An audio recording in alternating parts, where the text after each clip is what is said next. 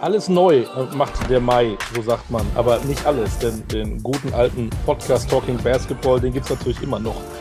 Und äh, immer noch ist Stefan Koch da. Hier ist Olli Ditschke und Stefan, ich sage Hallo.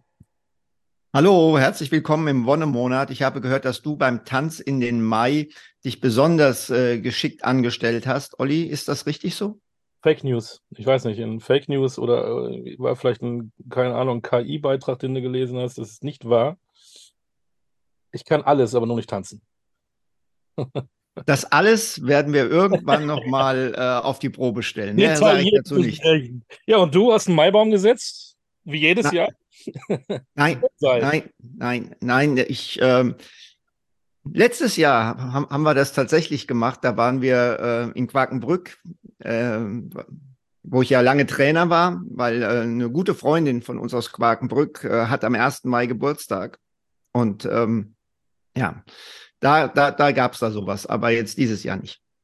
Eine schöne Tradition, aber da gibt es ja auch dann immer ein bisschen was zu trinken, ne? Ist ja nicht nur den Baum hinstellen und wieder nach Hause gehen, sondern da gibt es ja auch ein bisschen was, ne? Ja, und das ist nicht unbedingt ausschließlich alkoholfrei. nicht alles. Ähm, ich sagte, ähm, dass es keine Änderung gibt im Mai, aber doch, natürlich haben wir wie jeden, äh, jede Folge natürlich einen neuen Gast heute da. Logisch. Wäre doof, wenn wir mal die alten nehmen. Und da freue ich mich sehr drauf. Denn wir werden heute ein bisschen, ja, so ein Hauch international. Ja, ja, wir haben, äh, wir haben jemanden, der viel erlebt hat in seinem Leben, viel erlebt hat im Basketball. Ähm, einer, ja, den eigentlich alle deutschen Basketballfans kennen. Einer, der sehr offen, sehr sympathisch rüberkommt und ähm, deswegen freue ich mich sehr auf ihn. Ich glaube ja, ähm, bei jedem Spiel, äh, wo er auftaucht, ich glaube, er gibt jedem Zuschauer die Hand. Kann das sein? Vor und nach dem Spiel. Der ist immer so freundlich. Der lacht immer. Der freut sich über, über jeden Menschen, den, den ihm begegnet. So habe ich das Gefühl. Weiß aber auch, dass er ein harter Hund ist. Dann in einer Auszeit, wenn man das manchmal mitkriegt, dann kann er auch mal laut werden. So, wenn du jetzt sagst, dass er in einer Auszeit mal laut werden kann, hast du ja schon im Prinzip preisgegeben, dass wir heute keinen Spieler, sondern einen ja, Coach haben. Das stimmt, Entschuldigung. Ach, macht nichts. Macht nichts, wollen, wollen wir auch nicht. Wir wollen jetzt ja, wir wollen jetzt auch gar nicht so lange äh, vorab reden. Wir müssen ja mal langsam reingehen. Mit unserer berühmten ersten Frage, Olli, möchtest du sie stellen? Nein, du bist dran. Im Mai machst du das. Lieber Gast, hast du einen zweiten Vornamen? Nein. Nein, diesen zweiten Vornamen hatten wir noch gar nicht. Ähm, das ist äh, ja. Das, das, das, das, das ist jetzt überraschend und deswegen, jetzt oute dich doch mal. Wer bist du? Mladen Drincic. Laden, herzlich willkommen bei uns im Podcast. Ähm, du hast keinen zweiten Vornamen. Ist das in dem Kulturkreis, aus dem du kommst, üblich im ehemaligen Jugoslawien? Gibt es das gar nicht da so den zweiten Vornamen, wie wir das kennen? Ähm, genau. Ähm, da, wo ich ge geboren bin, in Bosnien, gibt es tatsächlich nur einen Name. Und ähm, für den katholische Kinder bei dem Taufen sehr oft gibt man auch äh, die zweite Namen oder katholische Namen. Und dann, aber diese Name führt man nur in, in, in katholischen Büchern beziehungsweise ja, äh, Archiv. Hast du, ein, Hast du denn einen Spitznamen? Wie nennt, hat man dich genannt früher als Kind oder jetzt? Spitzname habe ich. Einige? Nein, nicht einige, tatsächlich eins. welchen? So, Pappe. Pappe? Ja, und. Ähm, bedeutet was? Bedeutet was? Ähm, das ist schwer zu erklären auf Deutsch, aber im Prinzip, ich habe eine kroatische Wort falsch ausgesprochen und dann habe ich ausgesprochen als Papic. Und äh, diejenige, die ältere äh, Kinder, dann haben gesagt, okay, dann du kriegst deinen Spitzname Pappe. Und dann tatsächlich ist ähm, einfach so geblieben. Und heutzutage, wenn ich besuche meine Heimatstadt und äh, viele wissen gar nicht meine, meine richtige Name, sondern sagen auch, hallo Pappe, wie geht's? Ah, Wie, wie, wie oft äh, bist du noch äh, in deiner Heimatstadt? Äh, tatsächlich, äh, seit wann ist Frieden in Bosnien und äh, Reisen ohne Probleme möglich? Äh, in jede Sommer, in jede Sommerferien, weil meine Eltern leben noch da, mein Bruder mit seiner Frau lebt da und viele Familie und Freunde sind da und Schwiegermutter lebt da, dann sind wir tatsächlich jeden Sommer in, in, in unserer Heimat, Heimatstadt. Die Stadt heißt Varesch, oder? Vares, Varesch? Varesch, Varesch, korrekt. Hab mal nachgeguckt. Ähm, sage und schreibe 10.000 Einwohner zurzeit, ne? Ähm, ich glaube auch nicht aktuell, sogar weniger. Äh, ich glaube 6.200 in, in, in letzte, äh, hm. letzte Stand. Ja. Hm. Vor dem Krieg war 22.000 hm. Und ähm, wie gesagt, mittlerweile sind ähm, viele ausgewandert und noch immer wandern aus und ähm, im Prinzip ist jetzt meistens alte Population. Hm. Du, ähm, du bist ja nur unwesentlich jünger als ich. Ähm, das heißt, wir sind in, in, etwa die gleiche Generation. Ähm, in deiner Jugend, in deiner Kindheit, gerade in so einem kleinen Ort, war Sport für dich sowas wie Lebensinhalt? Es ist interessant. Ich komme aus der Handwerkerfamilie. Mein Vater hat nie einen Sport auf dem Fernsehen geguckt. Mein Bruder hat, glaube ich, nie einen Ball in Hände gehabt. Er war auch Elektriker wie der Vater. Und ich weiß nicht wie, aber ich war immer Sport, sportbegeistert. Ich wollte immer einen Ball, ist egal welches Spielzeug. Meine Mutter hat gesagt, ja, was willst du haben? Ich habe gesagt, ich habe gesagt, ein Ball. Aber Ball war so qualitativ, nach einem Tag ist immer kaputt gegangen. Und dann hat man versucht zu kleben, um Spielzeug lange zu haben, aber hat nicht, äh, nicht äh, gelungen. Aber tatsächlich, ich war immer, immer irgendwie sportbegabt. Oh, nicht begabt, be begeistert. Hat, begabt. Äh, da, da, du, hast, du hast zumindest äh, ganz ordentlich Basketball gespielt. Gab es denn in dem kleinen Ort in Varesch auch organisierten Sport, sprich Vereine? Es gab ähm, Fußball und es gab auch die, die, die, Basketball. Und äh, ich bin in Anfang äh, tatsächlich ähm, als Torwart gewesen in Fußball und habe ich auch in den äh, äh, Jugendabteilung, den NK Varisch, paar Monate mitgewirkt als das Torwart und äh, bei uns war auch oft ähm, von uns organisiert immer die äh, Spiele in Fußball zwischen den Klassen. Ja, zum Beispiel äh, Klasse A spielt gegen Klasse B und dann war ich auch tatsächlich immer vor Torwart. Und dann irgendwann, ja, mit, mit äh, 14, 15 hat sich das gewandert und dann war ich auch mehr begeistert für Basketball. Warum? Wie kam das zustande? Weil einfach, äh, es ist schwer zu erklären, äh, in, in den, in den äh, Stadtteil, wo ich äh, groß geworden bin oder wo meine Eltern noch immer wohnen, war in, war in 70er Jahren ein ähm, Freibad. Und der Freibad ist nach, äh, glaube ich, 73 äh, oder 74 nicht mehr betrieben worden. Es war einfach, stande da leer. Und dann, da war, glaube ich, auch äh, als Einfluss von jugoslawischer Nationalmannschaft damals äh, mit Erfolg international, hat auch ein bisschen ältere Kinder in der Straße oder Jugendliche mehr äh, getrieben, Basketball zu, zu spielen. Und dann die haben in den, in den diese Freibad ähm, äh, auf dem Sprung, Sprungklotzen haben benutzt als Konstruktion für den Basketballkorb. Und dann wurde, wie gesagt, von Kindern selbst äh, konstruiert.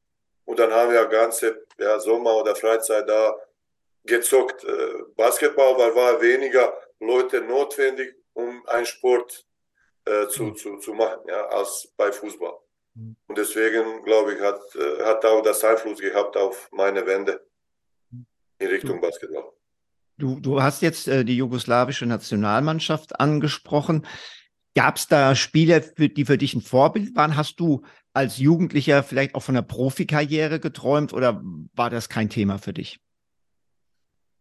Ähm, natürlich, wer sagt, die als Kind immer träumt, oder? Ja, eben. träumen und träumen ist nicht verboten. Das ist, das ist auch, glaube ich, gesagt, äh, ja, träumen versuchen wir auch ab und zu verwirklichen. Und ähm, tatsächlich, damals die alte Generation, die hat, äh, weiß ich nicht, Weltmeisterschaften gewonnen. Damals Dalipagic, Delibasic, Kicanovic, dann ein bisschen jüngere äh, Peter Wilfan und dann am Ende meine Generation, Dražen Petrovic. Das war schon ja, ein Vorbild für mich. Und dann hat man auch äh, überall in der Zeitung gesucht, Informationen über Dražen, was er macht, wie er macht.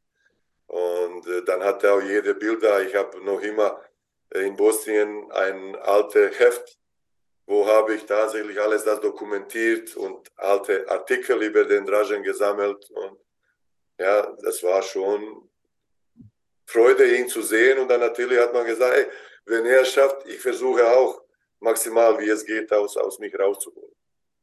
Und dann jeden Montag in, in, in Sportzeitung, in den, wenn man öffnet die Mitte, Mitte der Zeitung, da waren immer Ergebnisse von erster Bundesliga, statistisches Werten und ich habe das als Tester gelesen und habe immer gesagt, wow, wenn hätte mich einer gefragt, hey, wie viele Punkte hat Rajan gemacht, wie viele Würfe genommen hat, welche Prozent, hätte ich alles auswendig gehabt. Ich sage, Wahnsinn, ich, ich muss etwas im Basketball tun. ja, und am Ende hat tatsächlich, ja, Leben hat mir gefehlt in den, in den Trainer, Trainerjob. Aber wie hat's denn, du warst es dann im Freibad und hast da immer geworfen und wie ist es dann, bist du dann in einen Verein gekommen oder wie ging das dann weiter in den nächsten Jahren als Jugendlicher? Ähm, in damalige äh, Basketballclub in Varesch war nur Seniorenmannschaft. Und äh, tatsächlich, ja, äh, in der Sommer, diese, diese Jungs, die haben für den Club gespielt, sind auch rausgegangen und haben auch dann sich verabredet und dann drei gegen drei gespielt und versucht ein bisschen auch äh, in der Form zu bleiben, weil das war damals nicht so professionell. Und tatsächlich sind die einmal gekommen auf unsere Korb und dann einer ist nie gekommen und die waren zu fünft. Und dann haben wir gesagt, besser ist drei gegen drei als einfach nichts zu machen. Dann haben wir gefragt, willst du mitspielen? Dann habe ich gesagt, gerne. Dann mache ich mit und dann tatsächlich, ja, habe ich mitgezockt. Und dann nach dem, diese, diese, diese Abend, hat einer von beteiligten Spielern, und der ist heutzutage mein Trauzeuge, hat gesagt, hey, was denkst du davon, wenn du kommst morgen zum Training von uns? Ich habe nie geglaubt, weil er sagt tatsächlich, es gab viele talentierte Spieler in meinem Jahrgang, den, den habe ich äh, realistisch gesehen, wo wir äh, Basketball-Schul AG äh, gemacht haben. Und ja, dann habe ich gesagt, ja, bist du sicher? ja, sagt er, du hast etwas in sich. Ja, du hast nicht großartiges Talent, aber tatsächlich du willst und du hast eine enorme Wille, enorme Durchkraftvermögen und ich glaube, wie gesagt, du, du kannst da sich beweisen. Und da bin ich hin und tatsächlich nach sechs Monaten habe ich dann debütiert in den, in den ersten Match. Und ähm, dann hat sich wahrscheinlich dein Leben äh, relativ in Anführungszeichen normal entwickelt äh, in, in Varisch und dann kam diese ganz große Zäsur, sage ich jetzt mal, ähm, mit, dem, mit, mit, mit dem Krieg. Ähm, ich glaube, für unser eins ist es schwer nachzuvollziehen, was da passiert. Du hast erwähnt, deine Familie, deine Eltern, deine Schwiegereltern äh, sind alle noch äh, in Baresch. Versuch mal zu beschreiben, wie du dich damals gefühlt hast und wie du zu dieser Entscheidungsfindung kamst, äh, nach Deutschland zu gehen. Ja, es war tatsächlich etwas, was ähm, ja, äh, es ist schwer zu, zu beschreiben, was passiert mit deinem. Du hast einen Traum, ja, du hast ein Ziel. Ähm, sagen wir, da, wo ist alles angefangen? 92.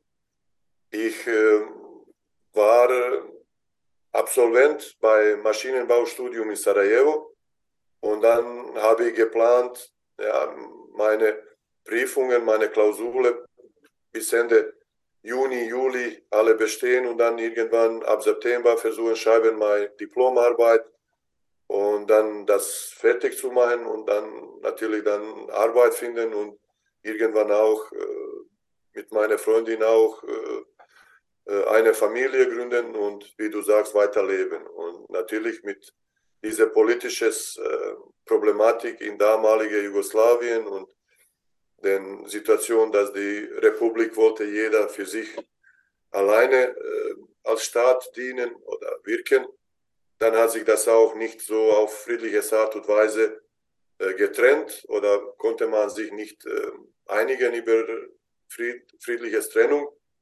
Und dann tatsächlich durch, durch Medien, durch alles, irgendwie kommt das alles in tägliches Leben von normalen Menschen.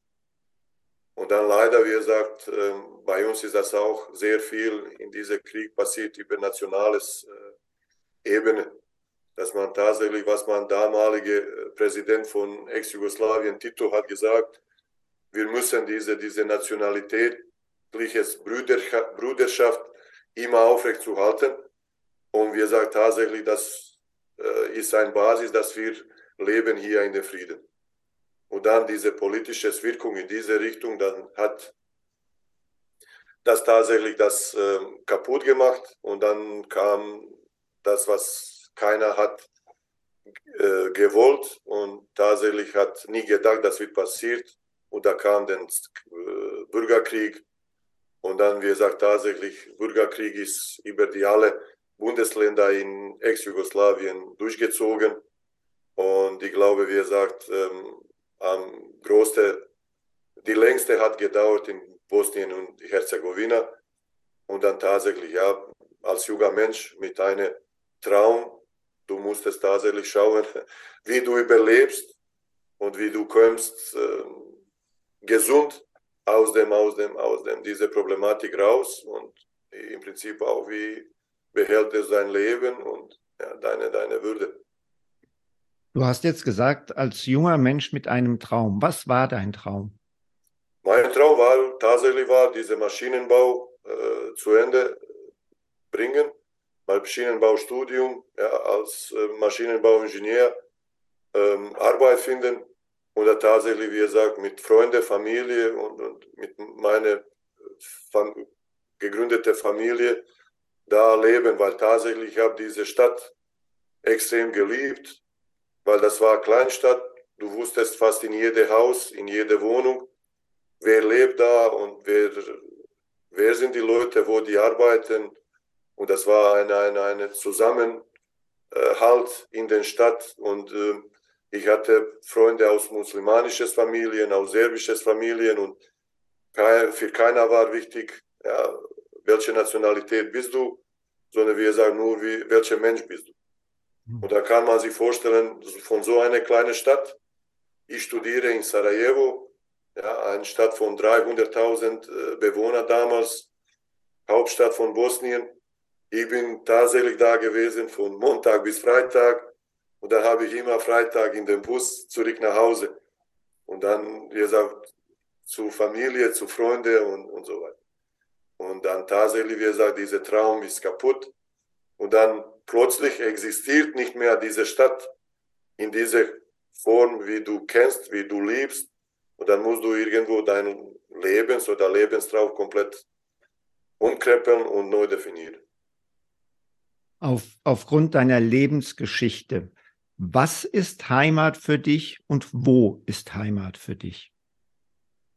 Oh, das ist aber richtig, richtig schwere Frage. Ihr sagt damals, wo du stehst irgendwo auf einer Straße mit zwei Tüten in der Tasche, meine Frau und ich, und du sagst, ey, wo werden wir die Rest unserer Leben verbinden, verbringen? Und äh, dann kommen die der Gedanken, hey, der Land oder der, der, der Gesellschaft, den gibt mir eine neue Chance. Ich werde mich da komplett integrieren und, und alles geben, dass ich mein neues Leben oder ja, ja, bestreite in diese Umgebung. Und tatsächlich nach vieles hin und her, der Deutschland hat uns das angeboten und haben ja auch äh, Arbeitsvisum bekommen und konnten wir uns dann endlich mal irgendwo heimisch fühlen in ein, ein, ein, ein Stadt, in ein Land. Und ich bin, wir sagen, noch immer dankbar und, und glücklich, dass tatsächlich unser Weg hat in Richtung Deutschland geführt. Erinnerst du dich noch an den Moment, an dem du für dich festgestellt hast, ich will hier weg? Und wie lange hat es dann von diesem Moment gedauert, bis du dann wirklich auch ähm, geflüchtet bist?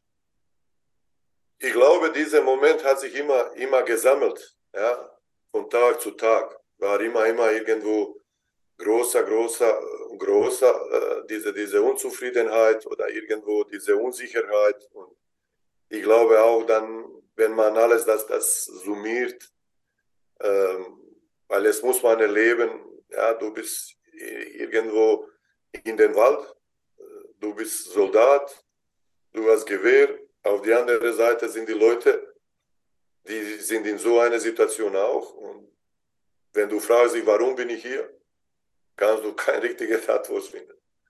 Ja. Und dann fragst du dir, sag, ja, was möchtest du? Und da sagst du, ja, ich möchte wieder zurück in normales Tagesablauf. Ich möchte eine normale Aufgabe haben. Ich möchte arbeiten. Ich möchte ja, Spaß haben mit Freunden und mit, mit Bekannten und im Leben und alles. Und dann irgendwann alles, alles sammelt sich und du sagst, hey, ja, das ist nicht das, was man, was man kann als ein, ein Zielort oder als ja, Zukunftsmöglichkeit äh, zu sehen in dieser, dieser Umgebung. Und dann hat man versucht auszuwandern und versucht, irgendwo durch diese Flüchtlingsprogramme irgendwo anderes äh, neues Leben zu starten. Mal eben eine kleine Pause für euch, aber hier eine kurze Werbeunterbrechung, denn wir freuen uns sehr über unsere neue Partnerschaft mit Replay Basketball. Das ist der Online-Shop für Basketballer. Dort bekommt ihr wirklich alles, was ihr für diese wunderbare Sportart benötigt. Schuhe, Trikots oder die Ausstattung für Training, Spiel und Freizeit, einfach alles. Und damit ihr euch draußen genauso über diese brandneue Kooperation wie wir freuen könnt, bekommt ihr exklusiv 10% on top auf das gesamte Sortiment.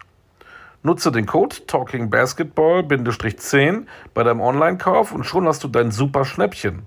Also einkaufen bei Replay Basketball und Podcast hören bei Talking Basketball. Besser geht's doch nicht, oder? Apropos hören, dann machen wir mal weiter mit unserer aktuellen Folge. Welche Beziehung hattest du denn äh, zu Deutschland? Konntest du Deutsch? War das für dich dein Ziel? Ähm, äh, muss ich ehrlich sagen, wir haben damals in den, unserem Schulsystem haben wir als fremde Sprache äh, Russisch gehabt, 70 Prozent und so ein bisschen größere Städten oder Städtchen äh, wie mein Stadt war noch zweite Sprache Deutsch. Aber tatsächlich war es war nur so, dass du bekommst die Note. Da wurde keine Bemühungen von den Lehrern, dass du tatsächlich nach äh, fünf Klassen, dass du kannst Deutsch sprechen. Und da tatsächlich äh, die Einfluss, zum Beispiel Fernsehen, hat man immer zwei Kanäle gehabt und das waren wir heimisches Fernsehen. Du konntest tatsächlich nicht äh, viel Kontakt mit Fremden äh, Fernsehen haben, dass du entwickelst bisschen Wunsch, eine Fremdsprach, Fremdsprache zu lernen. Und dann tatsächlich, ja, ich habe die in Schule Deutsch gehabt, aber große Kenntnisse nicht. Einzige Verbindung mit Deutschland war, äh, dass äh, meine Tante und Onkel haben in Krefeld gelebt und äh, die konnten uns über den Garantiebrief ähm, einladen zum Deutschland und das war, wie gesagt, auch die einzige Möglichkeit, dass wir kommen nach Deutschland. Dann bist du nach Deutschland gekommen, nach Krefeld. Du hast gerade gesagt, deine Deutschkenntnisse waren eher überschaubar. Das heißt ja immer, Sport spricht eine verbindende Sprache. Inwieweit hat Basketball dir und deiner Frau bei der Integration wirklich äh, geholfen? Ähm, ich glaube, zehnter Tag nach der Ankunft. Ähm, wir haben über den Cousine und äh, Kontakt aufgenommen von lokal Basketballclub, damals Basketballclub Krefeld. Ich glaube, wie gesagt, in Deutschland, in Deutschland ist auch bekannt, weil Dirk Bauermann hat auch die ersten Schritte gemacht bei BBC Krefeld. Und ähm, dann haben wir uns informiert über den Trainingmöglichkeit oder Tryouts bei einem Training. Und dann haben die gesagt, ja gerne. Und bin ich dahin. Und dann auch tatsächlich ohne Deutschkenntnis und ja, die, die haben versucht, haben gesagt, okay, ich verstehe nicht, aber ich werde sehen, was sie machen, dann mache ich mit, kein Problem, da, da bin ich genug gut. Und tatsächlich, ja, die waren äh, alle so begeistert mit mir und äh, ja, ich glaube auch, das war auch ein bisschen dahin, äh, dass die haben auch äh, mich interessant gefunden, weil ich kam als Flüchtling und dann die Leute in den Club wollten sich auch ein bisschen oder Mitspieler wollten sich auch informieren über meine Vergangenheit und was habe ich alles erlebt. Und mein Glück war tatsächlich, dass erster Vorsitzender bei BBC Krefeld war Herr Pasti. Äh, er ist auch äh, geborene Ungarn und äh, seine Kinder waren auch ähm, da in den Mannschaft und den Club involviert. Und irgendwie mit wenig Worte, die haben mich verstanden. Ich weiß nicht wie, aber die hatten wahrscheinlich über Familienkontakte in Ungarn tatsächlich Möglichkeit, ein bisschen ja, mit äh, wenig äh, Sprachkenntnisse jemanden verstehen. Und das war in Anfang mein, mein Anhangpunkt und tatsächlich, wie gesagt, das war auch dann ein Grund, warum habe ich mit dieser Familie eine, eine, eine, eine große Beziehung aufgebaut. Und wir sind noch immer, wie gesagt, sehr, sehr eng befreundet und besuchen wir uns.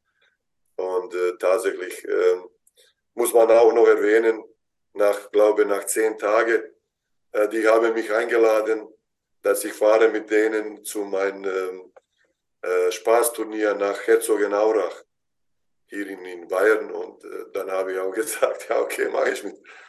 Und ähm, das, war, das war auch, glaube ich, für die ein, ein Zeichen, dass ich will mich tatsächlich hier versuchen, in Deutschland zu integrieren. Wann wurde dir klar, möglicherweise kannst du hier in Deutschland nicht nur als Maschinenbauer Geld verdienen, sondern als Basketballtrainer? Hat sich das zufällig entwickelt? Äh, Gab es irgendeinen Zeitpunkt, wo du gesagt hast, hey, vielleicht ist Basketball meine berufliche Zukunft? Ähm, glaube, das war auch schicksalbedingt, weil tatsächlich in den ersten Momenten habe ich äh, sofort, weil du weißt, wie es in, in, in kleine Vereine in Deutschland, äh, die sind glücklich über jede Trainer. Und dann haben die auch gesagt, ja, möchtest du oder hast du Trainererfahrung? Ich habe gesagt, ja, habe ich in Bosnien auch eine, eine äh, Schulmannschaft trainiert, äh, U18-Mannschaft in unserem Club damals bisschen äh, trainiert und haben mir sofort ein Team gegeben zum Trainieren. Und dann habe ich selber gespielt und dann jedes Jahr die Aufgabe in den, in den BBC Krefeld hat gewachsen. Und parallel habe ich äh, auch gearbeitet äh, im Maschinenbau. Und ähm, da war tatsächlich sehr intensives Arbeitsleben, aber er hat auch ähm, uns gut getan. In erster Linie, weil du als äh, äh, Flüchtling brauchst viel Geld und äh, immerhin, wir haben auch dann unsere Familie unterstützt mit, äh, äh, mit Geld äh, in Bosnien zu, zu überleben. Und ähm, dann erst, wo unser Flüchtlingsstatus in, in, in, in Deutschland wurde zu Ende, dann hat sich von dem Club kam Nachfrage, ob ich möchte zurückkommen als Basketballtrainer. Ja, und dann, ähm, dann natürlich, wie gesagt, das war einzige Möglichkeit, eventuell Arbeitsvisum bekommen, äh, um, um weiter in Deutschland zu leben. Und dein Wechsel dann nach Oldenburg, wo du ja auch erstmal ähm, Jugendarbeit, Pro B-Arbeit gemacht hast, war das dann schon so in Hinblick auf das, was später passiert ist? Oder wie ist das einzuordnen? Entschuldigung. Ähm, nein, ich habe äh, ich hab nie, weil das, wie gesagt, das war aus dem Not. Ich bin Basketballtrainer und ich habe nur gesehen als ja, mein Job. In, in, in, in äh, damals äh, war äh, Fusion zwischen BBC Krefeld und SC Bayern 05 Wurdingen. Und dann äh, als leidenschaftliches Basketballer, ich wollte nur da ein Maximum rausholen aus diese, diese Rahmenbedingungen. Und tatsächlich damals, wo ich angefangen habe als hauptamtlicher Trainer, glaube war sechs Jugendmannschaften und zwei, drei ähm, Seniorenmannschaften und wir sind dann stetig gewachsen und dann äh, tatsächlich Qualität des, des, äh, des Mannschaften ist auch stetig gewachsen und dann sind in aller Altersgruppe U12 Regionalliga, höchste Liga in NRW, U14, U16, U18, Nordrhein-Westfalen-Liga und dann die erste Mannschaft hat immer irgendwie ja, Aufzugmannschaft gewesen oder erste Regio oder zweite Regio. Und tatsächlich, wie gesagt, da hat sich schon, glaube ich, auch durch meine Tätigkeit da SC Bar 05 Furdingen etabliert als, als Top-Verein in den, in den NRW. Und dann natürlich, jeder hat sich gefragt, ja, warum? Und dann kam auch mein Name in, in, in das Spiel.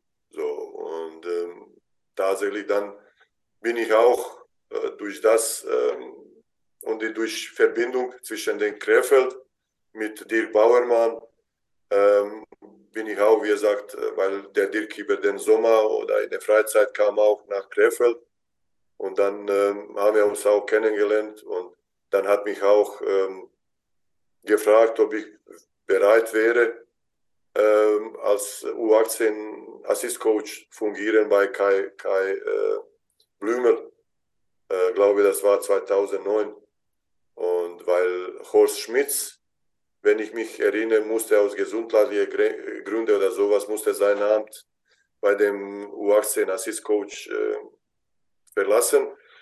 Und dann bin ich dahin erstes Mal bei Kai äh, zugestoßen zur Probe und danach ein Probeturnier und Probelehrgang und ein Probeturnier in Villa Garcia. Dann hat Kai gesagt, hey Junge, ich möchte mit dir weiterarbeiten. Und dann äh, bin ich auch in den Leistungsbereich gekommen.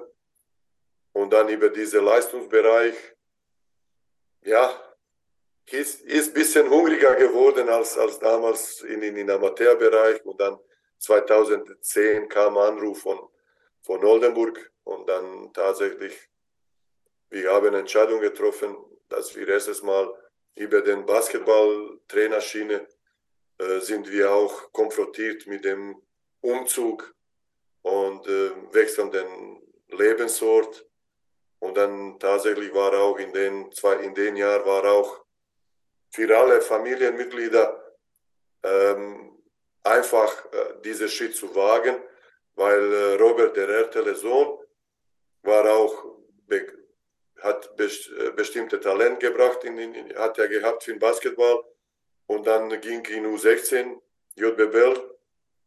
Und dann in der Schule wechselt vom Klassenunterricht in den, in den äh, Kursunterricht. Und die Tochter musste von Grundschule wechseln in den, in den weiterführenden Schule. Und dann hat sich diese Wechsel tatsächlich bei allen ein bisschen einfacher gemacht. Und dann haben wir auch ähm, diese Einladung und diese, diese Angebot wahrgenommen. Als du Trainer wurdest, was wolltest du für ein Trainer werden? Was waren für dich so äh, deine Zielsetzungen? Was hast du dir vorgenommen? Und was hat sich bis heute dann geändert? Bist du immer noch der gleiche Trainer wie damals in Krefeld oder bist du Erfahrung natürlich, klar, 5000 Spiele, 5 Millionen Spiele. Aber du weißt, was ich meine. Bist ja, du noch ja. Trainer mit den Zielsetzungen, mit den Skills wie damals? Ähm, Nein, ich habe äh, ich hab tatsächlich von Spiel zu Spiel, von äh, Training zu Training, von, von Jahr zu Jahr, von Saison zu Saison, von Lehrgang zu Lehrgang. Dann habe ich immer von meiner C-Lizenz, B-Lizenz gemacht, A-Lizenz. Ich glaube, ich bin erfahrener und, und besser geworden. Und tatsächlich, ähm, ich habe mich spezialisiert für den Jugend, weil es, da darf man nicht aus Augen verlieren. Ich habe Basketball AGs gemacht, ich habe U10 trainiert, ich habe U12 trainiert, U14 trainiert. Ich bin in den, in den Krefeld ab 16 Uhr bis 22 Uhr in Halle gewesen. Von Montag bis Freitag. Und dann, wie gesagt, am Wochenende eventuell drei Spiele gecoacht oder vier Spiele gecoacht, abhängig davon, ob ich selber gespielt habe. So, und so dann von Saison zu Saison. Und dann tatsächlich, ja, ich hatte so einen Ehrgeiz, dass ich wollte immer mehr, mehr und mehr. Und ich glaube, dieses Engagement hat sich auch weiter an den Basis verbreitet, an den Spieler, an den Eltern. Und ähm, tatsächlich diese, diese, diese ja, Ehrgeiz hat immer mich getrieben, getrieben, besser zu sein. Und dann auch diese, diese Rolle bei U18 hat mich auch extrem geholfen, dass ich sehe, wo bin ich mit meinem mein, äh, Kenntnisstand und wie bin ich ein, ein Trainer und habe ich auch, auch dazu viel gelernt. Und ähm, wenn man vergleicht das in Anfang und jetzt, das ist ein großes Unterschied. Und damals, ich wollte nie in den Profibereich. Ja, sogar auch in, in Oldenburg, wo wir Probe Meisterschaft gewonnen haben und, äh, Trainer des Jahres geworden in Probe zweimal. Meine Frau hat mir gesagt, tatsächlich, du willst nie in den Profibereich. Nee. Ich habe eine Methodik entwickelt, ich habe Spaß gehabt mit den Kindern, ich habe diese Ehrgeiz von den Kindern auch genossen, dass die waren nie müde, die wollten immer mehr und tatsächlich, das ist, ja, wenn die haben einmal diese, diese Blut oder Schweiß, ja, richtiges Schweiß geleckt oder, oder gerochen, dann die wollten nie, nie weniger. Und dann ich wusste von Hospitationen, von Referenten, das Profibereich ist immer, wie gesagt, sehr viel Psychologie, sehr viel Kampf gegen Egos von den Spielern. Und deswegen, wie gesagt, das, das sind zwei Welten und tatsächlich bin ich jetzt geworden, das, was ich wollte, nie werden. Jetzt, jetzt, jetzt hast du das ja beschrieben. Natürlich müssen wir auch über deine Zeit als Profitrainer sprechen. Aber wenn ich dich jetzt so höre, als Jugendtrainer, was zeichnet einen guten Jugendtrainer aus? Wenn ich dich jetzt so höre, habe ich den Eindruck, Begeisterungsfähigkeit ist ganz wichtig. Das muss irgendwie diese Begeisterung von Basketball oder wenn du redest, das muss in den jungen Spieler reinkommen.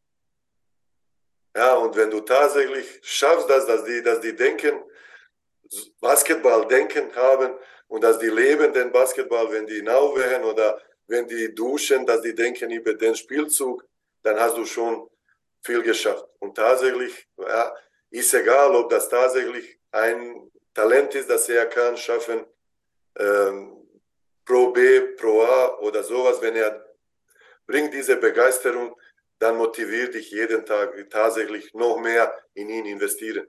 Oder wenn du schaffst, dass ein nicht talentierter Spieler ja, schafft tatsächlich technisch ausführen, die Grundwurftechniken äh, im Basketball, dann, dann diese Motivation auch wächst und dann sagst du, hey, okay, du kannst nicht in den Regio oder Pro B spielen, aber du kannst in Zukunft ein Schiedsrichter sein, du kannst in Zukunft mit diesen Grundkenntnissen eine Jugendmannschaft trainieren und dann hast du schon viel gemacht.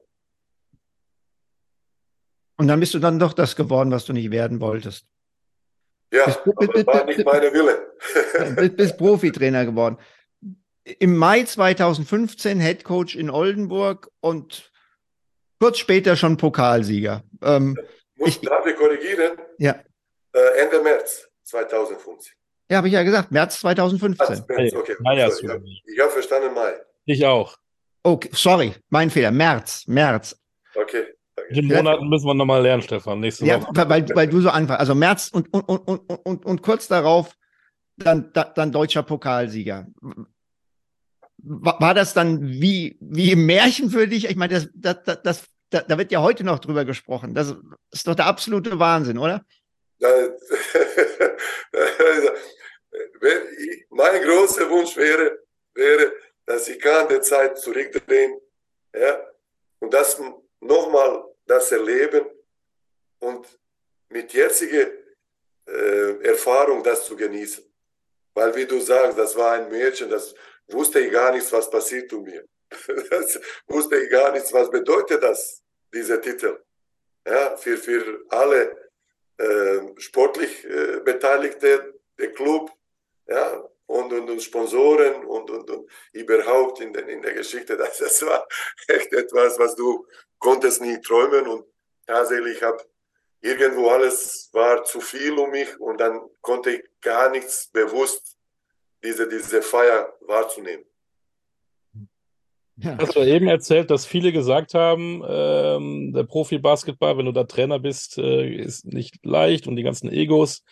Jetzt warst du ja da drin, hast einen Erfolg gefeiert, konntest du da nicht mehr los? Oder hattest du auch mal so einen Abend, wo du gesagt hast, auch ich möchte jetzt gerne wieder mit meinen ähm, kleineren Jungs äh, in, in der Halle zocken? Ähm, da hast du so ein Virus erlebt, wo du sagst, jetzt bin ich auch, auch hungrig, ich habe einen Titel gewonnen, ich will unbedingt weitermachen? Ähm, gibt's beides, gibt's beides. Ich muss erst mal sagen, wie bin ich dann Head Coach geblieben? Weil war Vereinbarung zwischen dem Club beziehungsweise Hermann Schüller und, und äh, hat gesagt, hey Madden, wir müssen reagieren und wir müssen den ähm, Head Coach äh, beurlauben. Und äh, ja, die Sponsoren und ich sind wir Meinung, dass du sollst das bis Ende der Saison machen. So. Dann meine erste Frage war, ja, nach 30 Sekunden Überlegung, muss ich das machen? Dann hätte man gesagt, ich glaube ja. so. Und äh, wie gesagt, da zeigt, wie viel habe ich mich dagegen gewehrt. okay, und dann, äh, ja, okay, ich habe keine andere Wahl. Gut, das machen wir. Und dann in diese Euphorie, wo tatsächlich den Bamberg hat letzter Wurf daneben geworfen und stand, dass wir sind den Pokalsieger in Oldenburg am 13. April 2015. So, und ähm, ja, jeder hat, jeder umgehabt und dann irgendwann Hermann Schulatz kam zu mir, ja, voll Emotion, nimmt mich auf und sagt, super, hey, Wahnsinn und so weiter du bleibst der Head Coach für nächstes Jahr. ich habe hab das mitgekriegt, alles mitgenommen. Und äh, ja, nach dem Spiel, ja, Pokalfeier und alle diese, diese Formalitäten. Und dann kam ich irgendwann nach Hause und ich äh, erzähle meiner Frau, es ist das passiert, Hermann hat mir gesagt, du bleibst der Head Coach für nächstes Jahr. Und äh, ich, ich frage meine Frau, weißt du, was, was ist das Schlimmste? Sagt sie, nein, er hat mich nie gefragt, ob ich will das machen. so, und äh, wie gesagt, äh, und dann ist, ist losgegangen in diese Richtung, ja, und dann äh, tatsächlich, ja, musste man in erster Linie für mich war große Verantwortung gegenüber diese Verantwortung. Ja, zurückzugeben und nicht zu scheitern. Und dann habe ich, glaube ich, zwei, drei Jahre danach habe ich 24 Stunden gearbeitet. Erstmal an mich, erstes Mal lernen von anderen Coaches in den, in den, in den Bundesliga, lernen von den Spielern, kommunizieren mit den Spielern, wie werden die das machen. Und dann ist, wie du sagst, passiert irgendwann, wo du auch diese, diese, diese Reiz, äh, diese, diese ja, Atmosphäre ja, gewinnst du und dann sagst du, ja, jetzt kann ich nicht zurück. Mhm. Ich muss noch, wie gesagt, äh, versuchen, das, das zu machen und dann tatsächlich äh, irgendwann später vielleicht kann ich wieder in Jugend kommen und diese Begeisterung weiter an die Jugendliche weitergeben. Warst dann fast sieben Jahre Head Coach in Oldenburg. Das ist im Profibasketball in der BBL eine extrem lange Zeit. Spricht für die Qualität deiner Arbeit. Ihr habt ja zwar keinen Titel mehr gewonnen, aber ihr wart eigentlich immer konstant oben mit dabei. Ähm, wie sehr hat es dich dann vielleicht auch persönlich getroffen, als du dann äh, im Januar letzten Jahres beurlaubt wurdest? Ähm, der Oldenburg ist, ist tatsächlich ähm, ein, ein, ein, ein Club, ein Vorzeiger in der Stadt. Und jetzt zum Beispiel, wenn man, wenn man besucht den Oldenburg, dann wird man erleben eine ein sechste Jahreszeit. Ja, Playoff, das ist eine, eine sechste Jahreszeit in, in Oldenburg und tatsächlich alle leben der Basketballsport. Und äh, muss ich ehrlich sagen, Hermann hat ein, ein großes Business, er, er, er ist ein, ein Geschäftsmann. Und, aber das, was er macht mit, mit Ewe Baskets, das ist, das ist sehr, sehr ähm, emotional gebunden, leidenschaftliches Führung und tatsächlich damals diese Trio Hermann, Serjan Klaric und ich, glaube, wie gesagt, da wird sich nie mehr in, in, in, in, in deutsche Basketball finden, dass alle drei leben das, was die tun, besonders basketballmäßig. Und wir waren immer offen einer zu anderen und ich wusste das auch. Ja, ich habe mich entwickelt in den, Profibereich auch.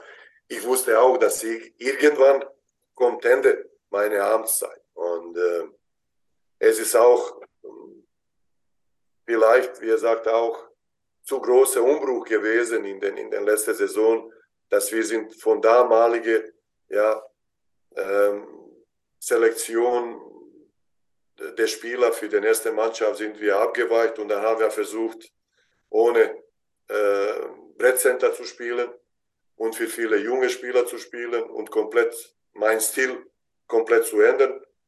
Und dann war auch ein bisschen Pech, dass man tatsächlich in Anfang verliert, glaube drei Spiele mit einem Punkt.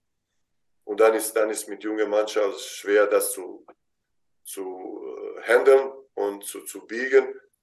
Und tatsächlich im November habe ich offen gesprochen mit dem Hermann und Sergej gesagt, Jungs, sofort, wenn ihr seht, dass, oder habt ihr Gefühl, das hängt an mir, hey, mir liegt dieser diese Verein an Herzen wie Ihnen, wie euch beide. Wir sagen, ich will auch nicht, dass das passiert, die, die, die Schlimmste oder das passiert, den Imageverlust in den Club.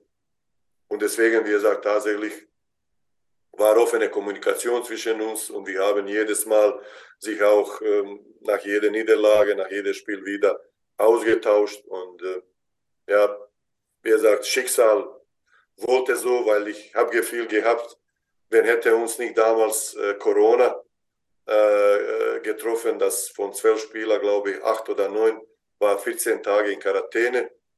Und dann äh, kommt ja entscheidende Spiele, kommt nach fünf Trainingseinheiten äh, Ludwigsburg als ein, ein, ein, ein äh, Maschinerie, die, die musst du sehr physisch gegen die spielen zu bestehen. Und dann zwei Tage später, du spielst die MBC gegen ja, damalige, in der Phase Konkurrent gegen den Abstieg. Und das war, wie gesagt, tatsächlich so. Natürlich, ich war emotional ähm, gebrochen, dass ich habe tatsächlich nie geschafft, die Wende in den, in den, in den äh, Saison zu schaffen. Aber ich war nicht ähm, äh, irgendwo böse auf, ein, auf jemanden, dass er diese Entscheidung getroffen hat. Wie war denn für dich dann die Zeit, wenn du, du hast ja gerade so erzählt, seit zehn, als du zehn Tage in Deutschland warst, seitdem hat Basketball für dich eine riesen, riesen, riesen Rolle gespielt. Und dann ähm, hattest du ja ein Jahr mehr oder weniger, mehr oder weniger keinen Job. Nicht mehr 24-7 Basketball. Was hast du in der Zeit gemacht? Wurdest du nachdenklicher? Ähm, hast du proaktiv was gesucht? Hast du neben deinem Telefon gesessen und gewartet, bis endlich einer anruft, dass er dich verpflichten wollte? Wie war da das Jahr für dich? Ähm, das ist das erste Mal in, in, in Leben nach 24, 24 Jahren. Ja, tägliches Leben in, in, in Basketballhalle, dass du konntest nicht in die Halle gehen. Das war e, erstmal gewöhnungsbedürftig. Musste man sich gewöhnen, jetzt da zu sein. Und meine Frau hat immer gesagt, hey, entspann dich, entspann dich. Aber ich konnte nicht. Ja. Und dann habe ich wie du sagst, immer irgendwie mich äh, versucht beschäftigen, habe ich ja, viele Coach-Kliniken auf YouTube gesehen, habe ich jedes Spiel äh, gesehen, was gab es äh, in Synergy, alle Ligen, Spieler selektiert, äh, geschaut und äh, tatsächlich auch äh, sehr viel befolgt, was passiert, ob tatsächlich jemand sucht, Trainer und so weiter. Und ähm, irgendwann kam auch ein bisschen Unruhe in Person, wo tatsächlich ja, du siehst, alle Plätze sind vergeben und ich bin nicht am Start. dann, ist, dann, ist, dann ist schwer zu akzeptieren. Aber hey, das, ist, das ist Leben und Schicksal und dann versuchst du, Beste rauszuholen und äh, versuchst du tatsächlich äh, äh in, äh, im Geschäft zu bleiben, von Distanz und immer wieder das äh, zu, zu beobachten und äh, beobachten die Trends. Und tatsächlich dann versuchen auch von aktiven Trainer etwas Neues zu lernen. Und ich glaube, ich habe mich auch in diesem Jahr sehr viel als Coach entwickelt, definiert. Und muss ich ehrlich sagen, als Mensch habe ich auch verstanden, ja, was bedeutet Leben, was bedeutet Job, was bedeutet tatsächlich Ziele, tägliche Ziele haben oder ja, bisschen äh, langfristige Ziele haben wie das motiviert und äh, auch, was ist meine Verantwortung, was ist Verantwortung von anderen. Dann bist du dann in dieser Saison, ich hoffe, ich bin jetzt vom, vom, äh, Mo vom Monat her richtig, im, Febru im Februar. Im Februar. Ich habe ich hab aber auch vorhin März gesagt, vielleicht ist einfach meine Aussprache schlecht. Natürlich. Also im, Im Februar bist du nach Bayreuth. Das war von Anfang an klar, dass das eine super schwierige Situation wird. Ähm, wie bewertest du diese Erfahrung für dich und ähm, ja, wie wird es mit dir weitergehen? Also ich habe schon mal gehört, äh, Bayreuth würde dich gerne behalten. Äh, gib uns doch mal so einen kleinen Überblick, wie du die Zeit bewertest und ja, wie es halt auch dann jetzt mit dir weitergehen könnte. Ja. Mit Bayreuth oder auch irgendwo Ohne anders. Ohne Bayreuth. Genau. ähm, tatsächlich, äh, ich habe den äh, Engagement für Saison, ja, für diese Saison abgeschlossen und äh, mit meiner Frau gesprochen, habe ich gesagt, ja, wir warten wir warten äh, tatsächlich, äh, was passiert äh, bis Sommerferien, ob dann kommt irgend ja, ein Engagement oder nicht. Und dann werden wir ja, nach den Sommerferien werden wir uns neu definieren ja, und dann tatsächlich schauen, was ich jobmäßig mache und äh, als Familie, dass wir definieren uns für die Zukunft. Und ich glaube, wir haben das drei Tage beschlossen, vor drei Tagen beschlossen und da kam der Anruf von, von Bayreuth. Und, und dann habe ich gesagt, ja, Leute, war, ich sage, warum jetzt? Das ist in meinen Augen Mammutaufgabe. Es ist, es ist fast, fast unmöglich. Ja. Und, und für mich auch, ich sage, ich habe jetzt ein Ziel definiert, jetzt muss ich ihn wieder kaputt machen. und dann, äh, ich habe mich tatsächlich dann mit, äh, Bayreuther unterhalten äh, per äh, Video-Call. Äh, und dann tatsächlich habe ich irgendwo doch gesehen, dass diese drei beteiligten Personen von Bayreuther Seite im Gespräch, dass die wollen versuchen, das zu retten und versuchen alles tun, dass denn äh, erste Liga bleibt in Bayreuth. Und äh, die Zeit hat gedrängt und dann musste ich tatsächlich, glaube ich, in einer Stunde Entscheidung treffen. Und da habe ich mit meiner Frau gesprochen und äh, habe, ja, äh, ich habe äh, tatsächlich alle vermisst. Ich wollte wieder, wieder schnell zurück. Und dann haben wir uns entschieden, dann, dass ich nehme den Job an. Und ähm, ja, dann, äh, wie du sagst, ich bin rein in eine neue Mannschaft. Gott sei Dank, ich habe die Mannschaft auch beobachtet in den, in den, in den Saison und habe schon ein bisschen Idee gehabt äh, über, den, über den Qualität und was die brauchen, was kann man bewegen. Und äh, erstes Eindruck war, dass ich habe sehr viele nette Leute hier kennengelernt, auch leidenschaftliche Basketballer, Begeisterte für Basketball und der Stadt ist begeistert für Basketball und dann auch, wir sagen, menschlich alle Spieler sind sehr, sehr, sehr, sehr gute Menschen und wie gesagt, das ist auch Bereicherung für mein Leben. Und natürlich, wie gesagt, die, die war sportliche Herausforderung sehr, sehr hoch.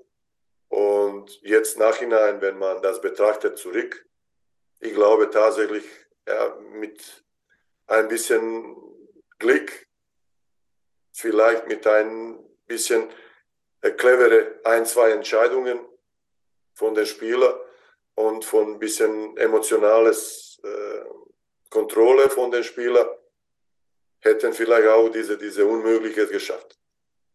Und ähm, das ist etwas, was, was ja nachhinein tut weh. Und jetzt bin ich auch tatsächlich in einer Situation, dass ich muss äh, letzte drei Spiele coachen. Es geht um nichts, wenn wir spielen. Und war nie so eine Situation und tatsächlich, ich versuche jetzt in dieser Situation auch meine Begeisterung ja, für den Basketball und sage, hey, das ist, das ist magisches Ball.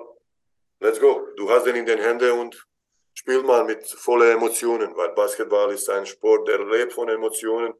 Und lass uns das nochmal ja, in restliche Spiele auf, auf äh, auf dem Spielfeld. Und ich glaube, das ist alles, was Positives ist für mich. Auch diese, diese nah dran. Und ich glaube auch, habe ich unser Spiel hier in Beirut auch äh, bewegt und habe ich auch verändert. Aber wie gesagt, tatsächlich von Anfang an war Problem der Zeit. Weil junge Leute brauchen viel Wiederholungszahl. Und wenn man sieht, unsere ähm, äh, Spiel, Spiele waren besser, wenn hätten wir ein, eine Woche Zeit, uns zu dem Spiel vorbereiten. Und dieser Rhythmus in letzter Woche, wenn wir spielen zwei Spiele in Woche, waren immer wenig qualitativer, weil einfach, wie gesagt, die, die, die Spieler in der kurzen Zeitraum konnten wir nicht den Spieler so vorbereiten, dass die bringen den, den, den Entscheidungslevel und Qualität des Spieles in den Spielen so wie in, in gesagter Rhythmus. Und ja, die Bayreuther Fans, ich glaube auch den Office und die Beteil und der verantwortliche Leute haben auch gesehen, dass ich bin ja ein, würde ich sagen, spezifischer Coach oder spezifischer Mensch. Die haben auch hier vieles bewegt außerhalb des Basketballfeld und äh, die sind auch äh, an mich äh, reingekommen. Ey, wir wollen die behalten. Und wir sagt, schau mal bitte und rede mal mit deiner Familie, wie diese, diese, diese äh, Arbeit für die Zukunft konnte aussehen. Und das du verrätst uns aber jetzt nicht, wie es aussehen wird, ne?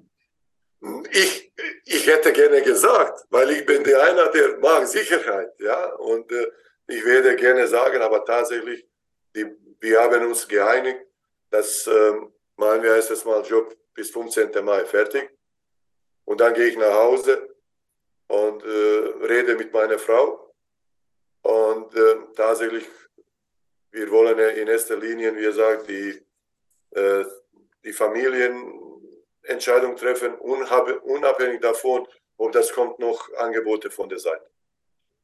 Weil tatsächlich, ja, die, die, die Bayreuth-Mentalität, glaube ich, liegt uns auch.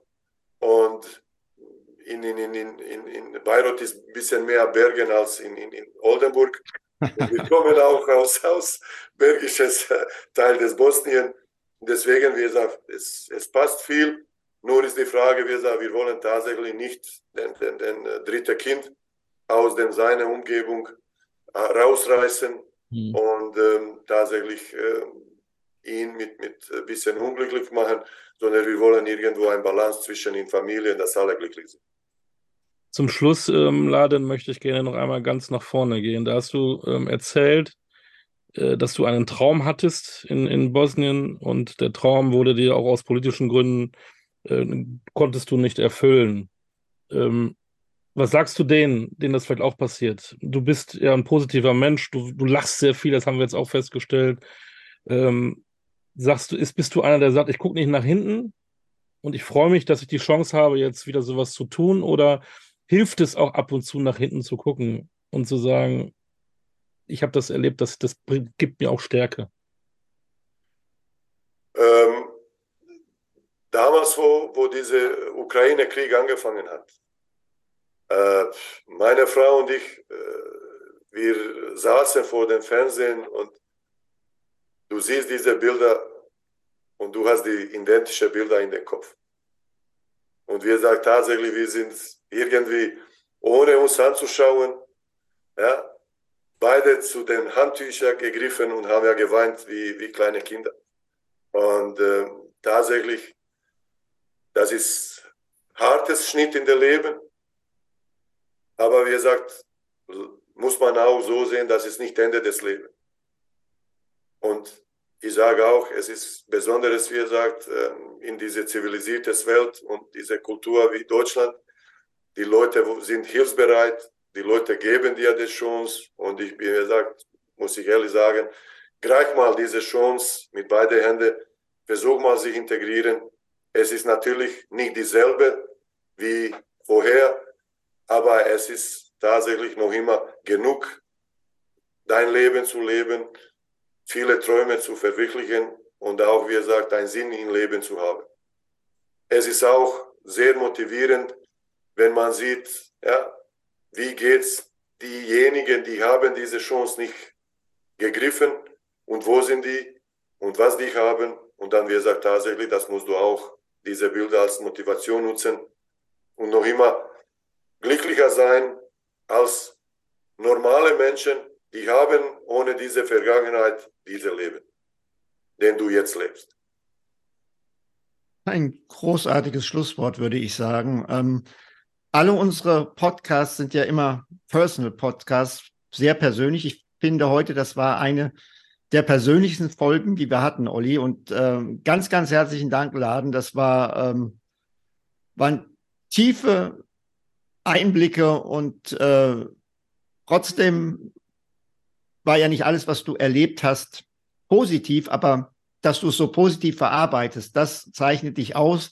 Ähm, ja, Hut ab, Respekt vor deiner Arbeit auch natürlich und äh, bleib gesund und wir drücken dir alle vier Daumen. Ich habe zwei, Olli hat zwei. Definitiv. Ich kann mich da nur anschließen. Danke auch für deine Energie die du uns gibst. Ähm, und wir müssen eine zweite Folge machen, weil wir gar nicht geredet haben über kulinarisches, über was du sonst machst. Äh, wo sind deine Macken? Äh, aber äh, wie Stefan sagt, äh, so in die Tiefe zu gehen. Danke, dass wir da mal zum Einblick, Einblick, Einblick von dir bekommen haben. Dankeschön.